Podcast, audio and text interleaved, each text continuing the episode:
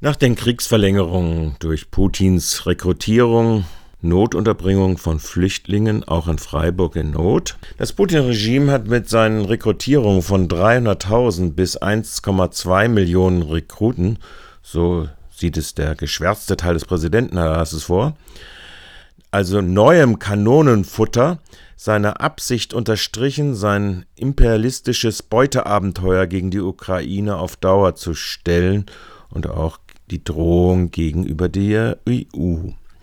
Nachdem bisher schon ein Viertel bis ein Drittel der Bevölkerung die Ukraine in Richtung EU verlassen haben, kommen zugewiesen vom Land jede Woche ca. 50 bis 60 Flüchtende, die ihre ukrainische Heimat vor der Zerstörung der zivilen Überlebensstrukturen Wohnungen, Heizwerke, Krankenhäuser, Schulen usw. So durch den Vernichtungskrieg von Putins Truppen verließen auch nach Freiburg.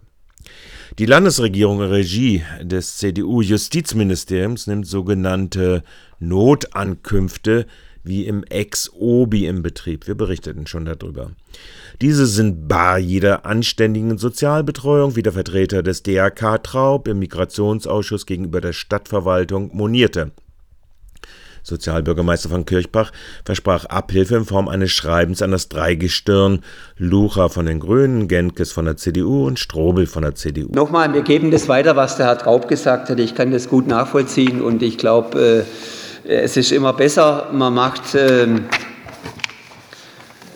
man steckt mehr Personal in die Verfahrensbetreuung, Sozialbetreuung, als wenn man dann täglich ein paar Polizeieinsätze äh, zusätzlich hat. Ich glaube, das ist äh, auch nicht unbedingt das Gelbe vom Ei und zielführend. Und deshalb kann ich das also auch nur unterstützen. Und ich glaube, der Migrationsausschuss insgesamt auch, sodass wir da vielleicht auch das so weitergeben können. Ja, Herr Traub? Vielleicht schon noch einfach kurze Ergänzung. Es gibt ein verbindliches Eckpunktepapier, wie viel Personal da zu sein hat. Und da hat sich das Land dran zu halten, tut es halt nicht. Und von dem her okay. finde ich schon wichtig, wenn die Stadt hier ganz klar sagt, aber das war jetzt die Verstärkung, dass der erste Bürgermeister auch nochmal nachhakt. Okay, also, also ich werde es mündlich machen, aber wir machen auch nochmal ein Schreiben. Wir machen nochmal ein Schreiben äh, an äh, ans Regierungspräsidium oder vielleicht sogar ans Sozialministerium, nachrichtlich ans Regierungspräsidium. Das, äh, weil ich glaube, da, ich glaube, äh, ja, das Justizministerium, das ist ja, ich äh, komme da immer zu meinem, ja, zu meiner, ähm, ich komme immer zu dem Punkt, äh, es war einfach nicht gut, da die Kompetenzen die gebündelt waren, äh, auf verschiedene Ministerien zu verteilen. Jetzt ist das Innenministerium ist beteiligt, das Sozialministerium in Teilen, was das Integrationsmanagement anbelangt und dann noch das Justizministerium, was äh, die federführend für die Unterbringung sind. Also ob das so das Gelbe vom Ei ist, wir sind den Weg konsequent weitergegangen, alle Maßnahmen zu bündeln doch schon jetzt zeichnen sich weitere Engpässe nach Anmietung von ca.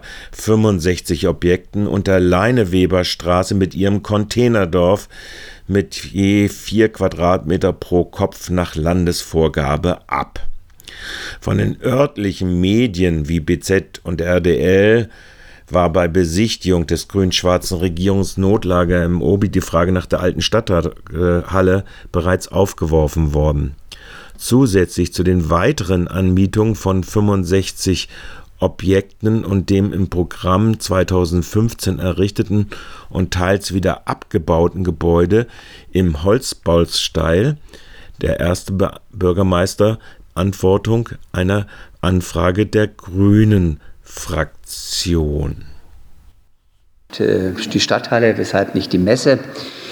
Also oberstes Ziel von uns ist es die Belegung von Turnhallen als Notunterkunft für Geflüchtete aus der Ukraine so lange und so weit wie möglich zu vermeiden. Daher werden von uns sämtliche Alternativen von der Verwaltung geprüft. Und äh, wir hoffen, dass wir zumindest den Monat Oktober jetzt auch noch überstehen. Dann muss man einfach mal gucken, wie die Situation ist. Äh, die in der Anfrage angesprochene alte Stadthalle kann derzeit nicht mehr zur Unterbringung von Geflüchteten herangezogen werden. Diese verfügt über keine funktionsfähige Heizung. Zudem sind die damaligen Inneneinrichtungen rückgebaut. Außerdem ist eine wieder Herrichtung aufgrund ihres baulichen Zustandes derzeit nicht möglich, weil derzeit läuft eine statische Prüfung des Gebäudes. Es ist möglich, dass die Dachkonstruktion, äh, dass es da Probleme gibt, statische Probleme. Und bevor das nicht abschließend geklärt ist, können wir überhaupt niemand unterbringen. Äh, da wird man uns, glaube ich, verantwortungslos verhalten. Dann die Messe ist einfach äh, zumindest von den derzeitigen Zahlen von der städtischen Notunterkunft viel zu groß, ist überdimensioniert, finanziell nicht darstellbar. Wir würden es gar nicht als Spitzkosten abgerechnet bekommen.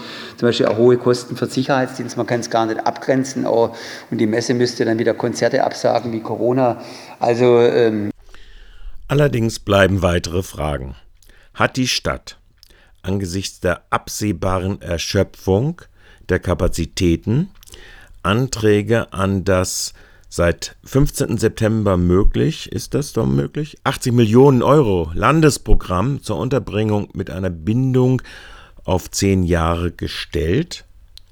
Wenn ja, für welche Objekte, auf welchen Grundstücken, in Kauf oder Miete? Das meint zumindest euer Michael.